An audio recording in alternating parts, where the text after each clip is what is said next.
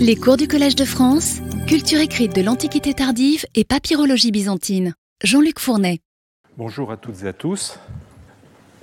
Bonne chance à celui qui le possède et le lit, ou plutôt à celui qui le médite.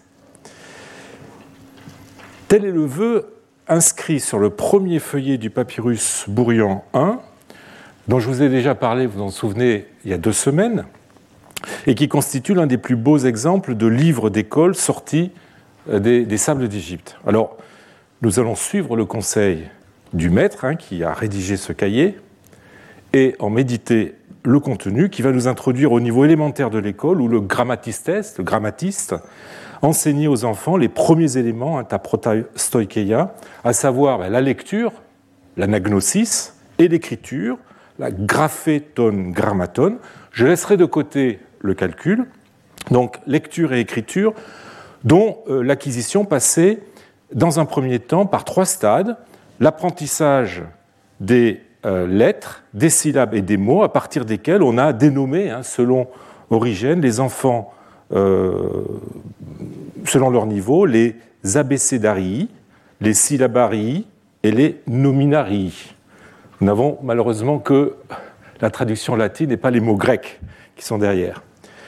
Nous avons vu que, ce cahier du VIe siècle et non du IVe siècle, comme on l'a dit pendant longtemps, de provenance inconnue, a plus de chances d'avoir été rédigé par le maître que par un de ses élèves, contrairement à ce que l'on a longtemps affirmé.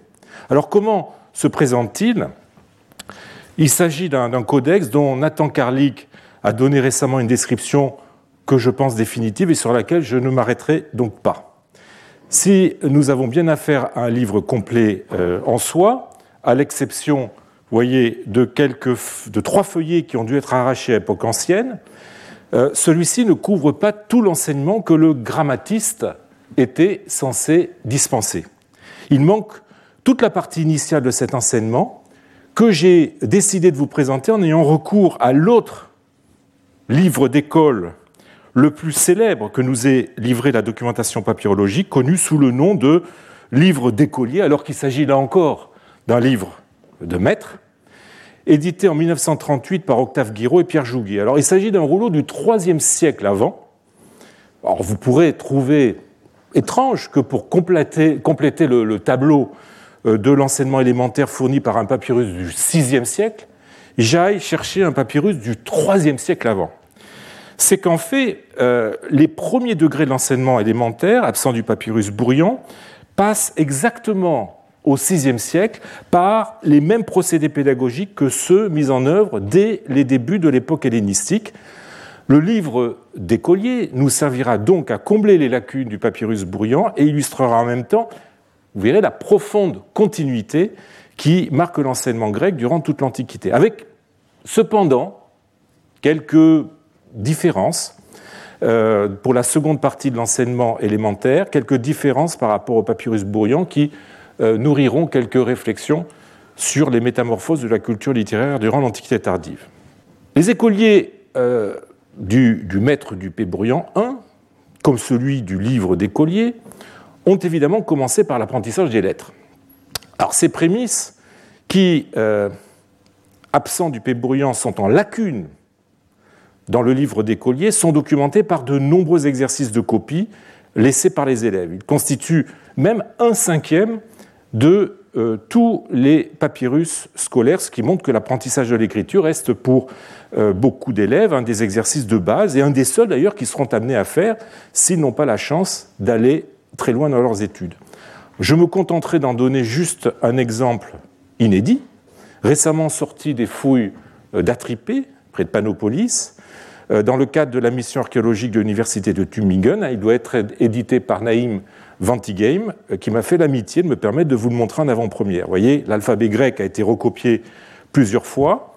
Certaines lignes ont d'ailleurs été euh, effacées et reprises. Alors, ce qui est amusant dans le cas présent, évidemment, c'est que l'élève, s'agit-il de l'élève, je ne sais pas, mais probablement l'élève, oui, a dessiné en bas le maître en train d'écrire avec, vous voyez, euh, une baguette euh, à la main, cette fameuse baguette hein, qui faisait tant peur aux écoliers, comme on l'a vu la semaine dernière. Il semble y avoir eu plusieurs façons d'apprendre les lettres aux enfants, et pour cela, je donne la parole à Quintilien, hein, dont l'institution oratoire constitue la meilleure source que nous ait livrée l'Antiquité sur les méthodes pédagogiques appliquées à l'école et qui va nous suivre tout au long de ce cours. Je n'approuve pas du tout, en effet, dit Quintilien, ce que je vois faire dans de très nombreux cas, faire apprendre au tout petit le nom et la suite des lettres avant leur forme. Avec cette pratique, il leur est difficile de reconnaître les lettres les enfants n'appliquant pas dès lors leur attention au tracé lui-même puisqu'ils suivent leur mémoire qui va plus vite.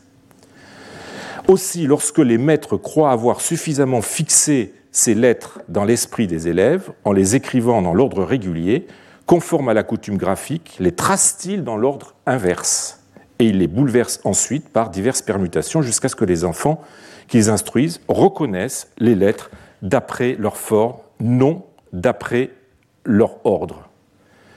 Alors, voyez que euh, ce, texte montre que euh, pour une partie des, maîtres, euh, eh bien, on essayait de ne pas hésiter à perturber l'ordre alphabétique de façon à ce que l'alphabet devienne une sorte d'automatisme. C'est un fait que la documentation papyrologique scolaire grecque a livré mains exemples d'alphabet dans l'ordre inverse. Je vous en donne euh, juste un exemple avec une pièce inédite de Strasbourg. Euh, l'ordre peut être aussi complètement bouleversé, hein, comme le préconise Quintilien. Ainsi, cette tablette d'Antinoopolis, qui se trouve au, Louvre, où le maître a tracé les lettres dans un ordre aléatoire. Alors, la, pratique des lettres passait évidemment par des, exercices de copie aussi, qui ne se limitaient pas au seul alphabet, quel qu'en soit l'ordre un des premiers mots que les enfants apprenaient à écrire était leur nom. Ils s'exerçaient à en tracer toutes les lettres dès qu'ils maîtrisaient l'alphabet. Un exemple avec ce papyrus de Vienne où euh, probablement un élève a euh, copié son nom, Johannes, vous voyez, d'une façon très incertaine, deux fois, ou cet autre texte, un ostracone, toujours de Vienne, euh, où il a recopié six fois son nom et probablement son patronyme.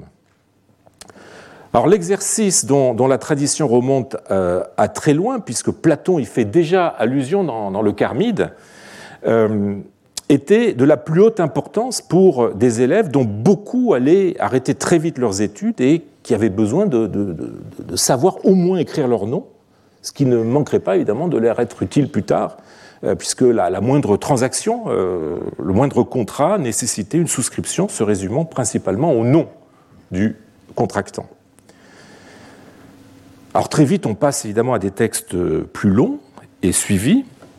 Cette tablette du Louvre montre un élève qui sait à peine écrire, tenter de, recopier une sentence de Ménandre euh, que le maître a écrite dans la partie euh, supérieure.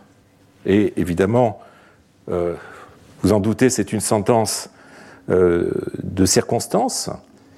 Le plus grand début de la sagesse, ce sont les lettres grammata, c'est-à-dire savoir lire et écrire.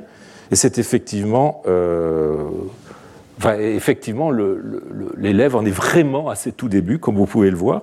Euh, d'ailleurs, sur l'autre face de la tablette, il a tenté d'écrire son alphabet plusieurs fois, sans grand succès. Euh, l'exemple suivant nous montre quelque chose qui, enfin, des résultats peut-être un peu meilleurs, mais guère satisfaisants. Il s'agit d'une tablette datable du 2e, 4e siècle où le maître a demandé à l'élève de recopier non pas une, mais deux sentences de Ménandre, euh, ce qu'il a fait deux fois de suite.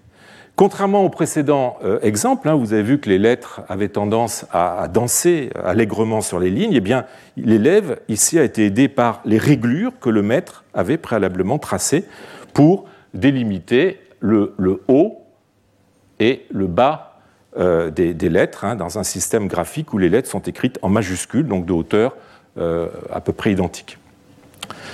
Les textes recopiés pouvaient être plus longs, euh, plus longs qu'une ou deux, sentences. On a au moins sept copies scolaires datant du 6e, 7e siècle d'une fable dérivant d'Ésope, Hein, une fable, cette fable célèbre qui raconte l'histoire du, fils parricide qui, pour échapper à la justice, s'enfuit euh, et se retrouve nez à avec un lion. Il monte à un arbre, il se trouve nez à avec un dragon dans l'arbre, et puis, euh, selon les versions, soit il se fait dévorer par le lion en retombant par terre, soit il se précipite dans le Nil et se fait dévorer par un crocodile.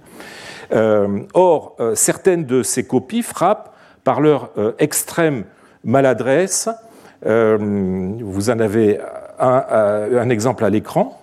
Un autre exemple, vous voyez, on a, on a même du mal à, voir exactement, quand même quand on connaît le modèle, le texte euh, de la fable, on a du mal à voir ce que l'élève a réellement écrit. Euh, un autre exemple ici.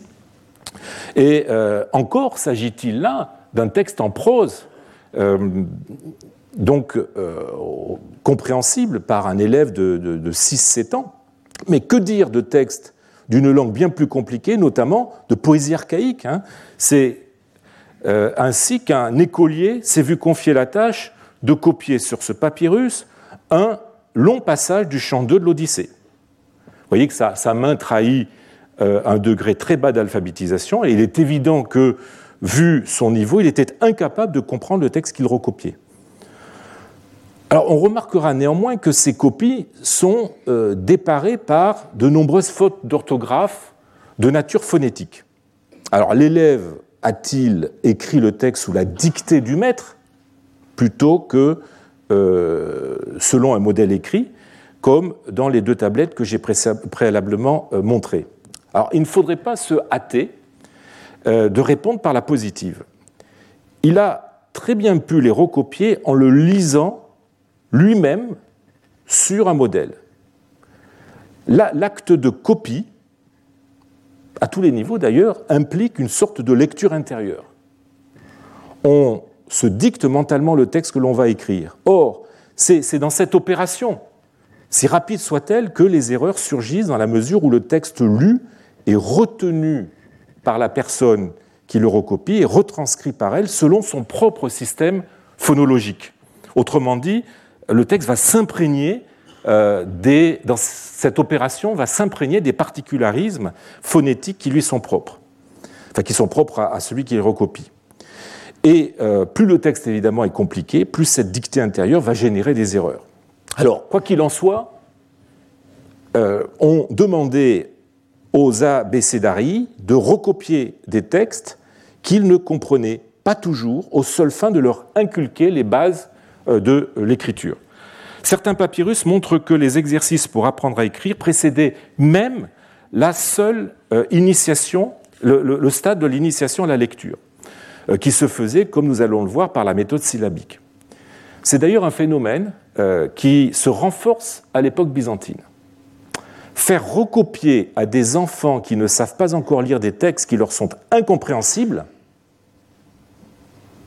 voilà qui peut évidemment choquer euh, nos conceptions pédagogiques modernes. Nous ne devons pas oublier que le système graphique en vigueur était celui, hein, rappelez-vous, de la scriptio continua, l'écriture continue. Autrement dit, on écrivait sans introduire d'espace entre les mots et sans ponctuation entre les phrases. Cela empêche de pouvoir identifier les mots d'un seul regard et, avant d'avoir reçu une formation suffisante en grammaire et en littérature, de pouvoir naviguer dans un texte, d'où l'importance justement de l'anagnosis, de la lecture à voix haute pour apprendre à lire. L'obstacle de la scriptio continua, insurmontable pour un débutant, repousse évidemment euh, le, moment où la lecture peut être abordée et l'oblige à passer de plus de temps à essayer de maîtriser l'écriture avant, à partir de, modèles écrits, euh, recopiés lettre à lettre. D'autant que s'il si, arrête tôt ses études, comme ce devait être le cas de la majorité des élèves, eh bien, la maîtrise de l'écriture est la compétence minimale qui lui sera demandée. Hein, celle de, je l'ai dit, de pouvoir recopier des formules très courtes, notamment pour souscrire euh, des actes juridiques ou administratifs. Et d'ailleurs, n'est-ce pas euh, ainsi qu'a procédé pendant sa carrière le secrétaire euh, de village, Pétaos, célèbre chez les papyrologues, qui ne savait pas lire et à peine écrire, mais était capable de recopier comme vous le voyez sur ce papyrus, lettre à lettre, quelques mots euh, pour signer, et en son nom, pour signer des documents qu'il était censé produire. Mais l'ordre euh, écriture-lecture adopté par, par les maîtres d'école élémentaire s'explique plus encore par le bilinguisme en vigueur dans la société égyptienne, comme dans beaucoup d'autres sociétés d'ailleurs, d'autres sociétés antiques, où la, où la langue euh, du plus grand nombre n'était pas la langue culturellement et politiquement de référence.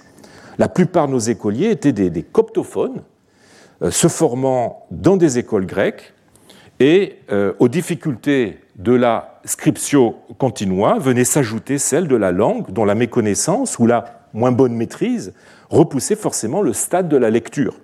Et j'aurai l'occasion de revenir sur le problème de l'enseignement bilingue des écoles d'Égypte l'an prochain. Alors après l'alphabet et les premiers exercices d'écriture, le maître apprenait à ses élèves les syllabes. C'est ainsi que commence, donc après la lacune initiale, le livre d'écolier. Tout d'abord les syllabes de euh, deux lettres, puis de trois lettres, et enfin de quatre lettres.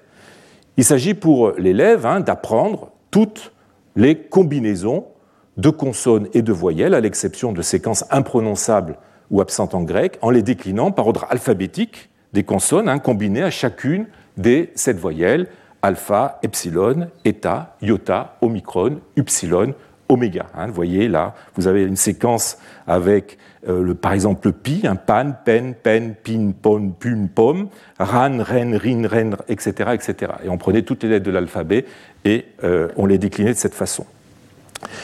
Euh, nombreux sont les papyrus scolaires qui ont conservé des exercices de syllabation. Ils représentent plus de 10% du, du, corpus hein, des textes scolaires. Euh, alors ces, exercices sont de cinq types, hein, selon le nombre de lettres, leur place euh, et leur fixité. Hein. vous avez ici les, types euh, bilitaires, trilitaires, etc. je, ne m'apesantirai pas sur ces différents types. si ça vous intéresse, je vous mets la référence à l'écran d'un article récent qui a abordé le problème. Quintilien insiste bien sur l'importance décisive de euh, l'exercice de syllabation dans la formation d'un jeune et n'admet en la matière aucune précipitation.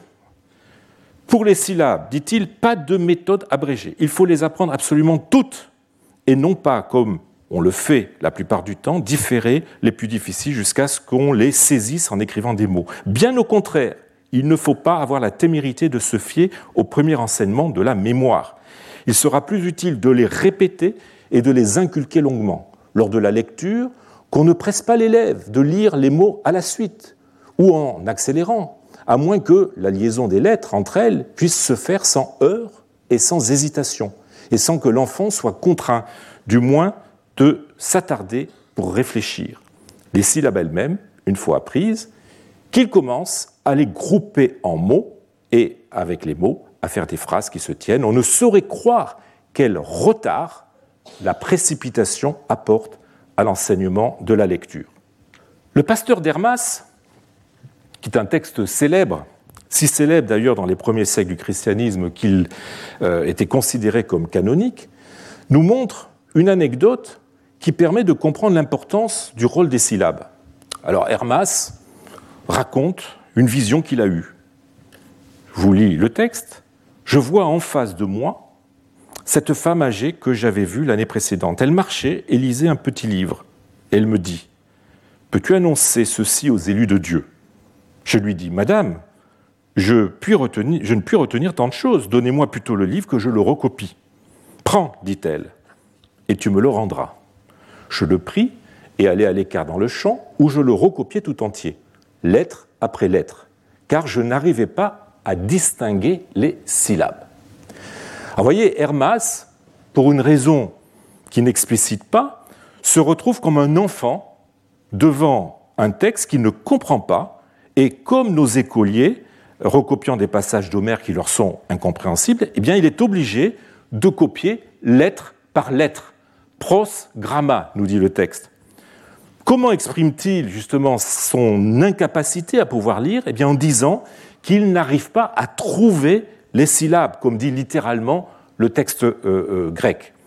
La syllabe est l'unité de base constitutive, l'unité phonétique constitutive du mot. C'est par elle que l'on parvient en lisant à distinguer les mots. la reconnaissance des syllabes est donc un automatisme que l'élève doit apprendre pour parvenir à la lecture. Et justement, les syllabaires remplissent cette fonction, tout comme les gammes pour un pianiste. L'exercice est d'autant plus capital dans l'inscription continua que la syllabe, qui est déterminante du point de vue morphémique, est l'indice de base permettant de reconnaître les éléments signifiants, c'est-à-dire les mots, dans le flux continu des lettres. Ajoutons enfin que les exercices de syllabation, s'ils visent prioritairement à la bonne lecture, ont aussi euh, la vertu d'apprendre à l'élève à prononcer correctement. Hein, je rappelle que la lecture se fait à voix haute et que les syllabes ont aussi un rôle déterminant dans la métrique euh, qui nécessite que la, la, coupe syllabique soit correctement faite pour la juste quantité de la syllabe. Une division syllabique mal faite aboutit, comme le dit Quintilien ailleurs, à un barbarisme oral, c'est-à-dire littéralement équivaut à parler comme un barbare, comme un balbutiant. La méthode syllabique est une méthode très ancienne, attestée dans le monde occidental dès le 7e siècle, hein, euh, avec un syllabaire étrusque, et dans le monde grec, dès le 4e siècle avant, vous avez un exemple qui vient d'Attique à l'écran. Elle a connu un succès sans faille jusqu'à l'époque moderne. Elle s'inscrit euh, de façon centrale dans ce que les anglo-saxons appellent les hornbooks, hein, qui sont ces tablettes qui constituent le support de base sur lesquelles ils ont appris à lire et à écrire durant toute l'époque moderne. Vous voyez, euh, le, syllabaire suit immédiatement euh, l'alphabet, hein, et juste avant des textes beaucoup plus longs, des textes suivis exactement comme dans le papyrus, comme dans, nos papyrus scolaires. Et en, France, évidemment, la, méthode syllabique, vous le savez, a été l'objet de batailles homériques, euh, d'abord défendues par Mathurin Bocher, qui, euh, qui a donné euh, son nom à une méthode d'apprentissage de la lecture qui a fait florès jusque dans les années 50, et eh bien elle tombe en désuétude dans la décennie suivante avec l'arrivée de la fameuse méthode globale développée à partir d'une base inventée par Ovide euh, de Crowley hein, au début du XXe siècle, selon laquelle, en prenant justement le contre-pied de la méthode syllabique, on part du mot pour aller à la syllabe. Et euh, ce type d'approche, euh, connu en France une, forme adaptée par Jean euh, Foucambert, sous le nom de méthode idéovisuelle, hein, qui propose une approche globale de la lecture en partant du mot sans passer par son expression phonétique et donc sans le décomposer en syllabes. Abandonnée au bout d'une dizaine d'années, vous le savez, elle fut remplacée par des méthodes mixtes combinant une approche phonétique à la reconnaissance globale des mots. Et euh, les euh, travaux menés ces dernières décennies en psychologie cognitive expérimentale euh, ont en fait montré les désastres de cette approche globale qui a remplacé la méthode syllabique. Et je laisserai le dernier mot à mon collègue qui enseigne ici même au Collège de France, Stanislas Dehaene. La méthode globale d'apprentissage de la lecture, dit-il, est condamnée à ne pas bien fonctionner. En effet, cette dernière attend de l'enfant qu'il reconnaisse un mot entier, chaise, vase, vache, lapin, et non ses composants autonomes, associations de graphèmes et de phonèmes, que l'enfant devra décomposer en lettres et en sons. Or, ce sont bien sur ces segments, à commencer par les lettres, que travaille le cerveau, par exemple quand il mobilise ses algorithmes de reconnaissance des visages. Le B à bas dont on s'est en moqué et ce qui permet le mieux d'activer et de recycler les zones cérébrales adéquates. C'est précisément la méthode du B à bas euh, que promeuvent les syllabaires de nos papyrus. C'est par elle que toute l'Antiquité a formé sa jeunesse, en tout cas celle qui a eu la chance d'être scolarisée.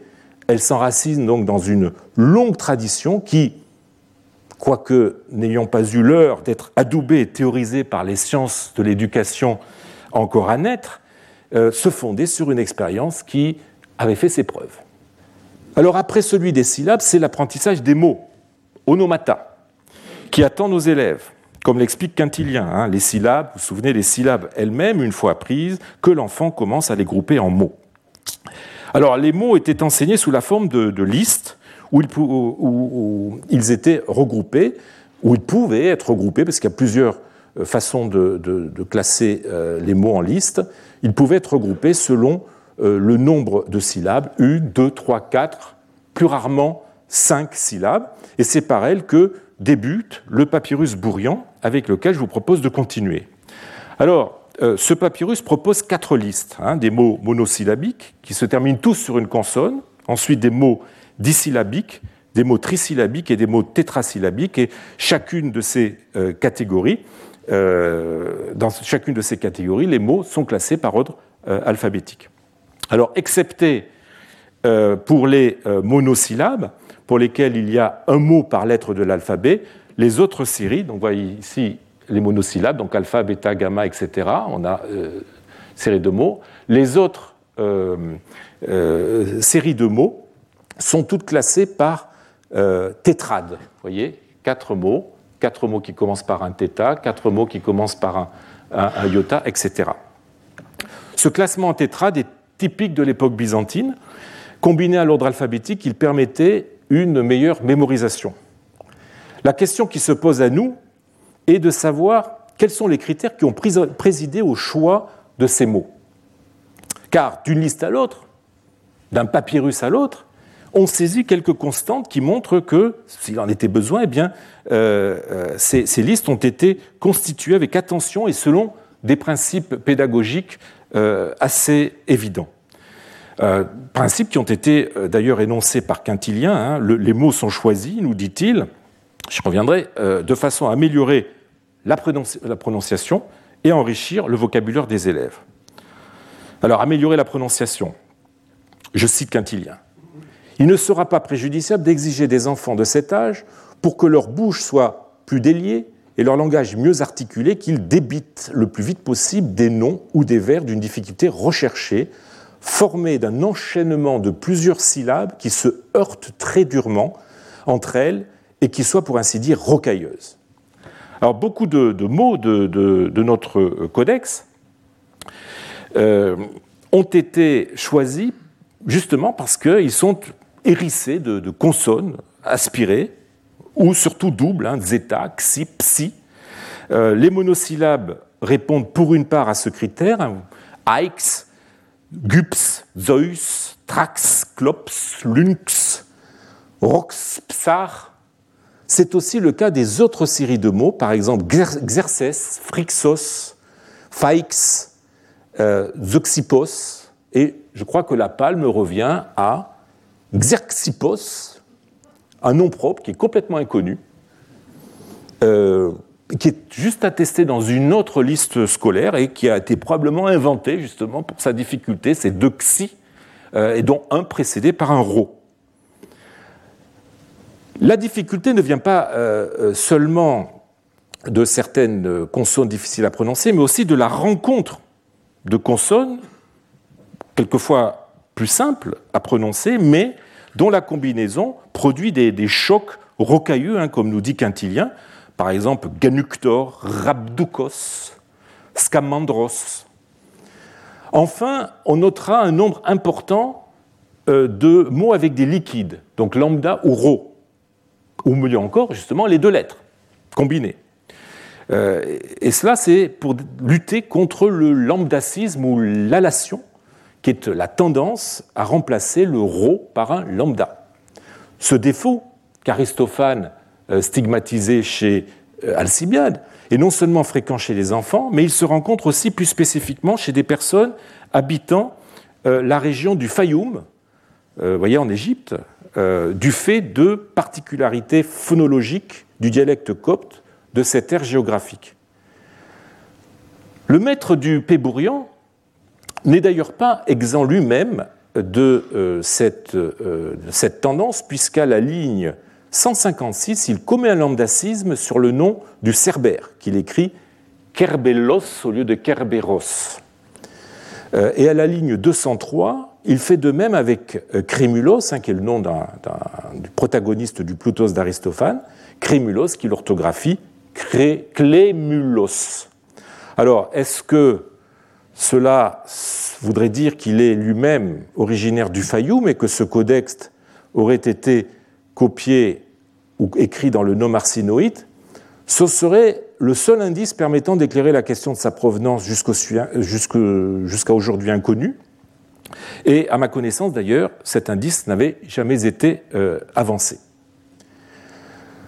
Alors l'assouplissement de la prononciation, d'autant plus nécessaire pour des enfants dont la langue maternelle n'était pas nécessairement le grec, je le rappelle, faisait euh, l'objet d'exercices en parallèle à la lecture des mots de ces listes. On utilisait pour cela des séquences parfois même en vers, euh, contenant toutes les lettres de l'alphabet dont l'enchaînement euh, est propre à faire buter celui qui les prononce, hein, les, chaussettes de l'archiduchesse, etc. etc. Euh, elle constitue une espèce d'élargissement des difficultés présentées par les listes de mots. Alors, je reprends euh, le dernier passage de Quintilian que je vous ai lu, là où je l'ai interrompu, hein, quand il parlait de mots ou de vers euh, qui, se heurtent. C'est ce que, dit-il, les Grecs appellent kalinoi, c'est-à-dire frein, précaution modeste, mais faute de l'apprendre, on risque de nombreux défauts de prononciation que la persistance aggrave et rend incurables si on ne les élimine pas dès les premières années. Alors, un des plus célèbres euh, euh c'est celui-là, Knax Bictuptes phlegmodrops, je me suis exercé pour arriver à le prononcer, euh, qui ne veut rien dire, euh, et que l'on retrouve dans euh, plusieurs papyrus scolaires. Et ce n'est pas d'ailleurs un hasard si la séquence initiale knax, qui ne veut rien dire, est incluse dans les monosyllabes euh, du livre d'écolier emprunté qu'elle est à ce, à ce kalinos, hein, si cher aux écoles de l'ensemble du monde hellénophone, puisque j'ai eu l'occasion par le passé d'identifier un exemple de ce kalinos sur un tesson retrouvé à Latte, donc dans le sud de la France, datant du 3e, 2e siècle avant. De même, trouve-t-on dans les monosyllabes du papyrus Bourrian le mot klops, voleur, qui est un fragment d'un autre kalinos cité par Clément d'Alexandrie, Marpte Sphinx klops buktekdon, qui évidemment, merci, mais je me suis exercé, je le répète, euh, qui euh, n'a aucun sens évidemment. Euh, et on retrouve aussi ce mot klops dans un autre kalinos, mais cette fois-ci en vers, hein, ces, vers en fait qui contiennent toutes les lettres de l'alphabet, euh, que certains appellent des pangrammes. Euh, le voici, c'est le deuxième. Tracune, duperbas, fragmon, exentidze, klops. Alors qui là pourrait avoir un sens, mais un sens vraiment tiré par les cheveux. Hein. On pourrait le traduire par Il a franchi une rude palissade et a prospéré le voleur. Bon. Euh, mais peu importe le sens, qui évidemment compte dans ce type de phrase, c'était qu'elle était difficile à prononcer et qu'elle euh, euh, servait de, de kalinos. Alors la seconde finalité de ces listes de mots tient à leur nature. On n'y trouve presque pas de mots de la vie de tous les jours. Les monosyllabiques sont tous, à trois exceptions près, des mots homériques. Voilà qui, dès le début, affirme le caractère littéraire de ces suites de mots et leur fonction, celle de constituer une première initiation au monde de la littérature. Quintilien, toujours lui, euh, disait lorsque, selon l'usage, l'enfant aura commencé à écrire des noms, on ne se repentira pas d'avoir veillé à ce qu'il ne gaspille pas ses efforts avec des mots courants et qui se rencontrent au hasard Dès l'abord, en effet, il peut apprendre par cœur le sens des mots, un peu en retrait de l'usage courant que les Grecs appellent glossai, et à travers les premiers rudiments, atteindre chemin faisant à des connaissances qui, par la suite, exigeraient pour elles seules un temps particulier. Les mots euh, polysyllabiques euh, de notre papyrus vont confirmer de façon plus voyante encore cette finalité littéraire, et plus largement encyclopédique d'ailleurs, euh, ce, sont euh, à peu près tous des, noms propres, susceptibles en cela de servir de prétexte à des commentaires littéraires ou historiques. Alors, ils relèvent de euh, quatre catégories. Des noms de personnages historiques comme Xerxès, euh, des hommes d'État athéniens comme Lachès, Callias, des noms aussi plus exotiques comme Romulus, pas exotiques vu, d'Égypte, des, noms d'auteurs, Bacchylide, et peut-être Pindare, les plus illustres représentants de la poésie lyrique, l'orateur Lysias, trois des sept sages, Thalès, Solon et Bias, et bien évidemment Homère et Ménandre, les deux piliers de la poésie étudiée à l'école, l'une en hexamètre, l'autre en trimètre, l'une épique, l'autre comique. Hein, ces deux piliers forment d'ailleurs la colonne vertébrale euh, des deux euh, dernières catégories euh, de noms, de loin les plus fournis. Alors, ben, les noms justement mythologiques, héroïques et géographiques tirés des poètes épiques, donc avant tout Homère, mais on a aussi Hésiode, on a aussi Apollonios de Rhodes, et tragique aussi, avec euh, quelques, euh, noms empruntés notamment de Sophocle. Alors, quels sont ces noms? Ben, Ajax, Hector, Calcas, Nestor, Thésée, Pélée, Édipe, Créon, etc. etc. Puis dernière catégorie, des, noms de pièces et surtout de personnages de comédies comiques. Enfin, de, pardon, de comédies de, comiques comme Aristophane et euh, très majoritairement Ménandre. Vous avez, j'ai déjà cité euh, Crémil euh, tout à l'heure. Vous avez Eros, Déméas, Gorgias, Moschion et beaucoup d'autres. Alors ces, listes dont la finalité première est d'aider l'élève à parfaire sa capacité à lire ont servi aussi de point de départ, j'ai fait allusion, pour des commentaires mythologiques, historiques ou littéraires. Ils sont comme des, graines euh, semées par le maître dans le cerveau de ses élèves. Elles germeront pleinement quand ils passeront avec euh, le grammaticos à l'étude des auteurs classiques où ces noms propres prendront tout leur sens en s'incarnant, si je puis dire, dans euh, des textes suivis. C'est là un grand principe euh, pédagogique, hein, celui de l'accoutumance progressive, qui, donne à l'élève l'impression d'être en terrain familier au fur et à mesure qu'il gravit les degrés. ceux qui, en revanche, n'iront pas plus loin que le niveau élémentaire, eh bien, ils auront acquis une culture générale de base qui leur donnera le, sentiment de faire partie, euh, même à un modeste niveau, d'une communauté se réclamant de l'hellénisme. Ces choix ne résultent en aucun cas, ces choix de mots ne résultent en aucun cas du travail personnel du maître. Ils correspondent pour une part aux modes littéraires mais sont aussi surtout un reflet fidèle du canon scolaire qui s'élabore hein, en conditionnant à son tour les modes littéraires, comme j'ai eu l'occasion de vous le dire au premier cours, en même temps qu'il procède hein, de principes pédagogiques mis au point depuis longtemps. On ne peut être que frappé par les similitudes qu'entretiennent entre elles les listes de mots dont témoignent les papyrus scolaires du premier siècle jusqu'au sixième. Je voudrais vous en donner trois exemples. Le premier qui est un papyrus où l'on retrouve une trentaine de mots dits tri et tétrasyllabiques qui sont euh, identiques à ceux du papyrus bourrion. Et quelquefois même, on a, on a des séries de trois, quatre mots qui se suivent et qui sont identiques euh, au Pébrion. Vous voyez, c'est un, papyrus euh, du 3e, 4e siècle. Passons à l'Ostracon, le Opetri Museum 55. Eh bien, on a 55 mots dits et trisyllabiques. Sur ces 55 mots, 31 sont identiques à ceux du papyrus bourrion. Et enfin, un Ostracon de Toronto, où sur 10 mots monosyllabiques, alors désolé pour la photo qui est très mauvaise, mais je n'ai pas pu trouver mieux, où sur les dix mots monosyllabiques, eh bien, se retrouvent euh, six mots du Pébourian. Alors, là, j'ai cité des textes qui vont du troisième jusqu'au, enfin, du premier jusqu'au sixième siècle avec le Pébourian.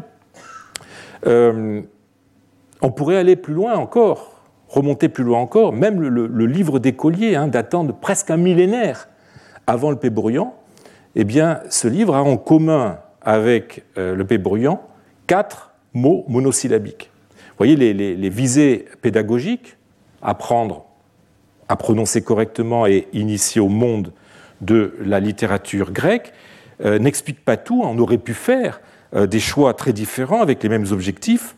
En fait, ces ressemblances qui traversent les siècles sont la preuve de l'existence d'une vulgate scolaire transmise de génération en génération. Et là, je reprends une expression qui avait été euh, donnée par Jean Bingen, euh, une vulgate qui euh, s'est établie à époque ancienne, grâce aux efforts de grammaticoi, hein, constituant ces listes à partir de, la littérature, mais aussi à partir de traités grammaticaux. Je voudrais juste vous en donner un exemple avec cet, extrait d'Hérodien, euh, où vous voyez que là, il traite des, mots monosyllabiques. Il donne une série de mots monosyllabiques, et bien dans cette série, on trouve euh, euh, cinq mots qui sont, qui sont identiques à ceux du papyrus bourriant. C'est les mots qui sont en rouge. Cette vulgate pouvait être adaptée à la marge selon les évolutions du canon littéraire euh, scolaire, mais elle est restée dans l'ensemble d'une très grande stabilité. Alors quand les enfants, sachant leurs lettres, sont en état de comprendre les paroles écrites, nous dit Quintilien, le maître, le didascalos, pardon, il ne s'agit pas de Quintilien, euh, le maître fait lire à la classe, rangée sur les bancs, les vers des grands poètes et lui fait apprendre par cœur ses œuvres remplies de bons conseils. Alors cette fois-ci, euh, ce n'est pas Quintilien que je, cite justement euh, pour rendre compte de la suite de notre codex, mais Platon, Platon qui conseillait déjà au 5e siècle avant de donner à lire aux élèves, maîtrisant à peine les, lettres, les grammatas, des textes poétiques de contenu édifiant. Et Quintilien, cette fois-ci vous avez à l'écran, ne fera que répéter Platon je le cite, je voudrais aussi que les vers proposés comme modèle d'écriture comportent également non des maximes oiseuses, mais des orientations morales. Le souvenir de ces aphorismes nous accompagne jusque dans la vieillesse, et imprimés dans l'esprit euh, qui n'est pas encore formé, ils iront jusqu'à servir de règles de morale. L'enfant peut apprendre aussi par jeu les dits des hommes illustres et des passages choisis tirés principalement des poètes car, j'insiste là-dessus, car c'est la poésie qui a le plus d'attrait pour les enfants. Paroles d'hommes illustres, maxime morale, poésie, ben voilà qui est très exactement le programme de la seconde partie de notre codex, qui donne cinq, dix paroles attribuées au philosophe cynique Diogène, 24 maximes en vers de Ménandre, maxime d'un vers, ce qu'on appelle des monostiques, euh, donc de Ménandre, et le début du premier prologue des fables versifiées de Babrios. Alors ces, trois figures ne sont quasiment euh, jamais attestées dans la documentation papyrologique, si ce n'est dans un contexte d'enseignement. Toutes les attestations des dits de Diogène trouvées en Égypte sont scolaires. Quant à Ménandre, hein, nous avons vu déjà depuis plusieurs années euh, la place centrale qu'occupent ces sentences dans l'enseignement. Et enfin, le fabuliste Babrios, hein, du 1er et 2e siècle, beaucoup moins attesté dans la documentation papyrologique, n'est connu que par des papyrus scolaires à une exception près. Ils sont en tout cas, pour ces deux derniers, caractérisés par une forme courte, soit une forme soit des phrases séparées, soit des vers monostiques, qui permet une meilleure mémorisation, aidée en ce qui concerne Ménandre par l'initiale de chaque vers hein, qui suit l'ordre alphabétique. Par ailleurs, chacun relève du point de vue rhétorique d'un genre différent. Les, dits de Diogène sont techniquement parlant des cris, hein, en grec kreiai, à savoir, pour reprendre la définition qu'on trouve dans un autre papyrus scolaire, un mémorable, donc une parole digne de rester dans les mémoires, un mémorable bref se rapportant à une personne. Les sentences de Ménandre, quant à elles, sont des gnomai, c'est-à-dire des maximes. Hein, une gnomée est, pour citer la définition qu'en donne le rhéteur Aftonios, une gnomée est une parole concise sur le mode assertif qui exhorte ou dissuade. Enfin, Babrios est l'auteur de Mutoi, de fables. Ces trois genres, la cri, la maxime et la fable, constituent les trois plus simples exercices préparatoires à la rhétorique, hein, les fameux progymnasmata dont je vous ai déjà parlé, qui commencent à être normalement enseignés par euh, le grammaticos. Euh, il n'est pas encore question, au niveau où nous sommes, euh, de les faire pratiquer aux élèves, ni, à plus forte raison, de les théoriser mais, simplement de mettre les élèves au contact de ces trois formes dont ils comprendront l'importance plus tard et dans lesquelles ils seront amenés à rédiger leur première composition. Hein. C'est toujours le principe de la petite graine, la petite graine qu'on sème. Alors, ce, qui frappe à la lecture de cette partie finale du, papyrus bruyant et fait l'intérêt, à mon avis, principal de, ce cahier, eh bien, c'est la parfaite progression d'un point de vue pédagogique, à la fois dans la forme et dans le contenu. Vous voyez, on commence, alors je l'ai résumé sous la forme d'un tableau, on commence avec de la prose, Diogène. On continue avec des vers, mais pas n'importe quel vers, de nature iambique, pour ne pas effrayer les élèves, avec, Ménandre et Babrios. On sait en, effet que le trimètre iambique euh, et sa variante, le coliambe, hein, qui sert euh, à Babrios, le coliambe, c'est tout simplement un trimètre iambique, mais vous remplacez euh, le dernier pied par un spondé. eh bien, on sait que le trimètre iambique est le vers le plus proche de la prose. L'élève, après la prose, qui est plus ou moins la langue parlée, foule le seuil du temple des muses, pour reprendre l'expression de Corycios qu'on a déjà vu, avec une première initiation au monde de la poésie qu'il découvrira plus tard avec des auteurs bien plus coriaces comme. En même temps qu'il euh, passe de la forme prosaïque à la forme versifiée, eh bien, la longueur de l'unité textuelle monte en puissance. D'abord, des phrases courtes avec Diogène, puis leur équivalent métrique, le monostique, avec Ménandre, où l'attention de l'élève peut se relâcher rapidement, pour finir par un texte suivi qui raconte là une histoire sur divers, et qui nécessite évidemment plus de concentration. L'élève apprend ainsi à passer donc de la parataxe à la syntaxe. Enfin, le maître a choisi de commencer par des histoires piquantes, propres à émoustiller l'élève à défaut d'être d'un très grand niveau intellectuel. Euh, certaines des cris de Diogène devaient même provoquer l'hilarité des élèves, pour la plupart des garçons, euh, par leur côté misogyne, voire scatologique. Je vous traduis certaines des sentences que vous avez à l'écran. Voyant une femme conseiller une autre femme, Diogène dit C'est un aspic qui prend son poison d'une vipère. Ou alors, autre sentence, voyant un Éthiopien en train de chier, je suis désolé, je respecte le registre sémantique du grec, il dit c'est comme une marmite trouée. Alors, avec Ménandre, le maître introduit l'élève à des textes dotés d'une dimension éthique appropriée à l'enseignement. Hein. Souvenez-vous de ce que disaient euh, Platon et Quintilien sur la fonction édifiante que doit revêtir l'enseignement. Ainsi, alors je traduis par exemple, là vous avez le tout début des sentences de Ménandre, la première, qui est une sentence que vous connaissez déjà maintenant. Le plus grand début de la sagesse, ce sont les lettres.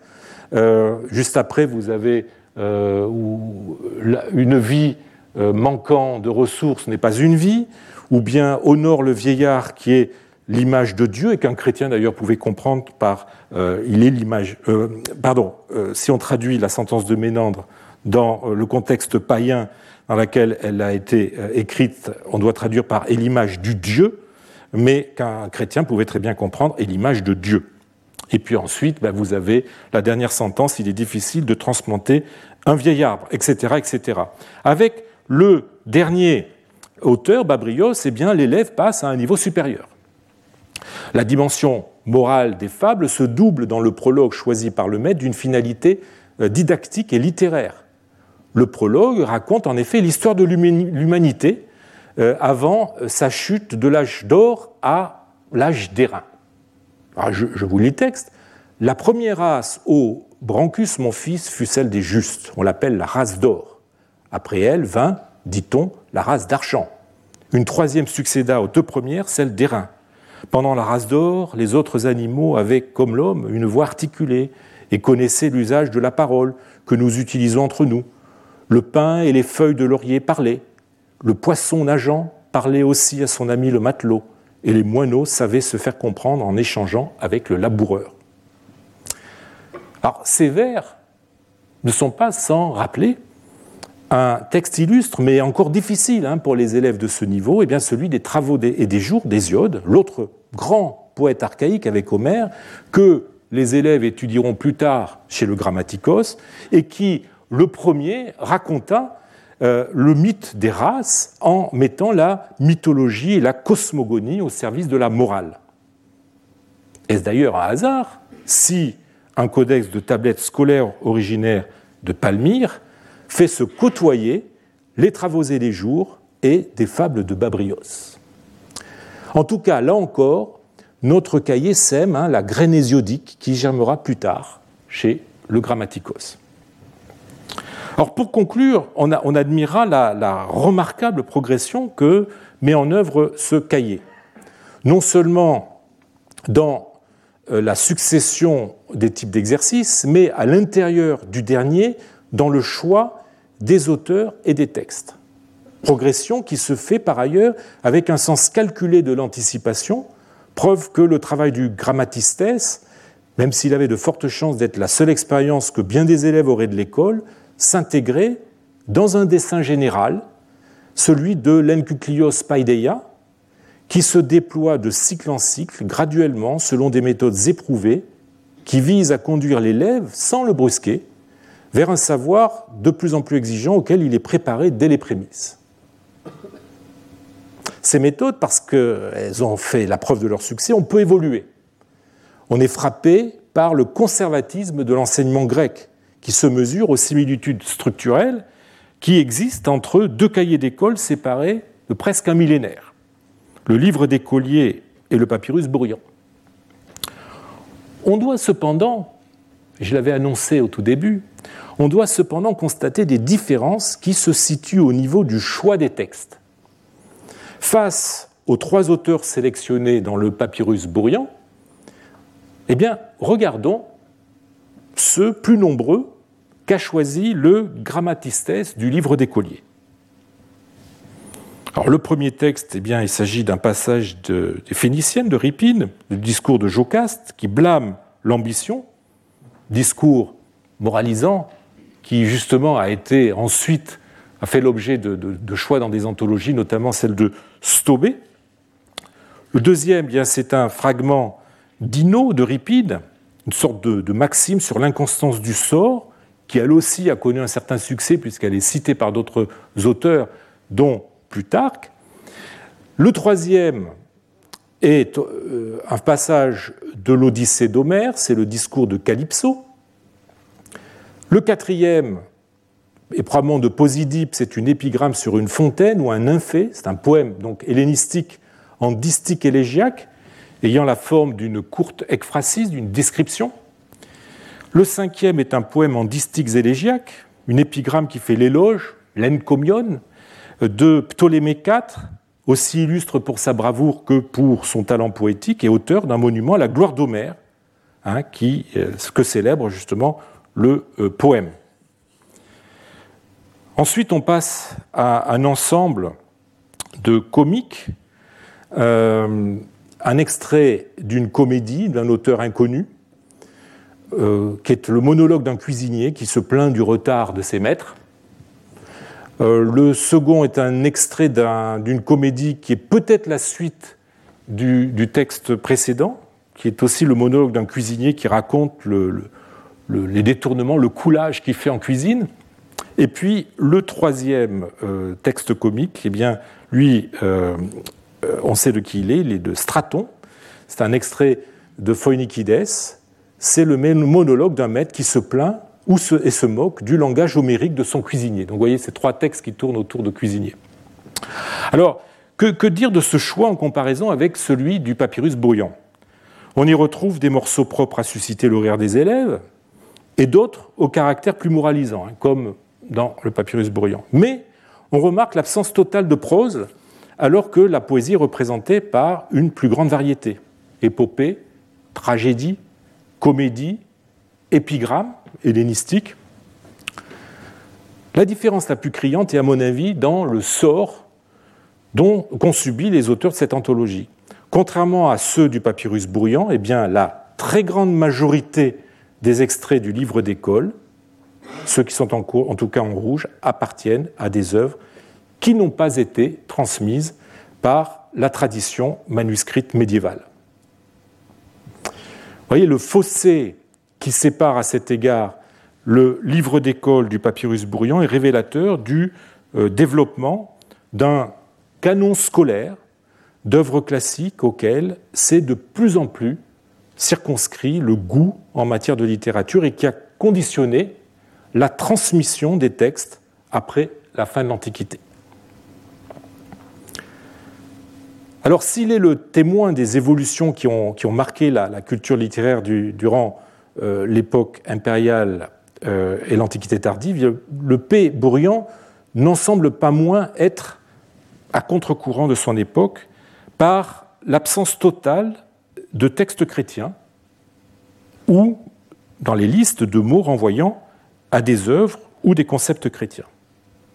Alors, est-ce à dire que euh, le maître du Péborian est un païen Certainement pas, comme en témoignent les croix qui débutent chaque page. Je vous montre la croix de la première page.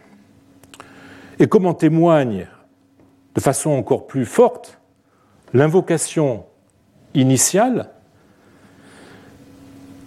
qui se trouve au tout début, Théos égou, Dieu soit mon guide, qui est une expression que l'on retrouve dans l'entête d'un papyrus du VIe siècle, écrite par un personnage dont j'aurai l'occasion de vous parler dès la semaine prochaine, et dans deux inscriptions non datées d'Égypte et de Phrygie.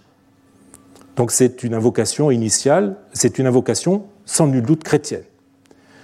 Ce papyrus reflète en fait une attitude très répandue dans le milieu enseignant, relayant à son tour celle d'une grande partie des euh, milieux intellectuels, hein, plutôt que de renoncer euh, au patrimoine classique, eh bien, on s'y accroche en retenant ce qui, continue à être, à être utile pour la formation rhétorique et peut remplir une fonction moralisante, débarrassé de ce qui pourrait le rendre euh, important à une sensibilité chrétienne. Diogène est retenu comme auteur de cris, c'est-à-dire de maximes utiles, hein, c'est ce que ça signifie en grec, euh, utiles pour la formation des esprits, sans compter d'ailleurs que quelques pères de l'Église, Clément, Origène, Eusèbe, Basile, euh, ont vu à l'occasion dans le cynisme une doctrine qui, non seulement avait des, points de contact avec le christianisme, mais qui pouvait même l'avoir euh, préparé. Le, franc-parler décapant de Diogène, la parétia en grec, préfigure le parler vrai des prédicateurs chrétiens poussé jusqu'à la diatribe. son idéal de pauvreté, son dégoût des soins du corps a pu anticiper l'ascétisme, sa critique des soi-disant philosophes a pu nourrir plus tard la polémique antipaïenne. Mais Nantes, quant à lui, se défait de ses oripeaux d'auteur comique pour devenir le sage auteur de sentences, véhiculant une morale avec laquelle les chrétiens ne peuvent qu'être d'accord. Enfin, Babrius, Babrios, en tant qu'auteur de fables, elles aussi transmettant une morale, participe pleinement de cette moralisation de la littérature, tandis que, plus spécifiquement, le prologue choisi par le maître du papyrus Bourrian n'est pas sans faire penser à la chute de l'homme après le péché originel. C'est ainsi que, quelques siècles plus tard, les moines du monastère blanc, fondé au Ve siècle par Chénouté, euh, véhément pourfendeur de la culture grecque, pouvaient lire dans la bibliothèque du couvent des cris de Diogène mêlés à des fables. On avait eu l'occasion de voir ça il y a deux ans, ou une version du roman d'Alexandre présentant Ménandre comme le premier des philosophes. On ne peut être qu'admiratif devant l'incroyable plasticité de l'hellénisme qui lui a permis de traverser les temps et les modes et d'ériquer d'autres cultures au prix, il est vrai, d'adaptation et de renoncement. Je vous remercie. Retrouvez tous les contenus du Collège de France sur www.colège-2-france.fr.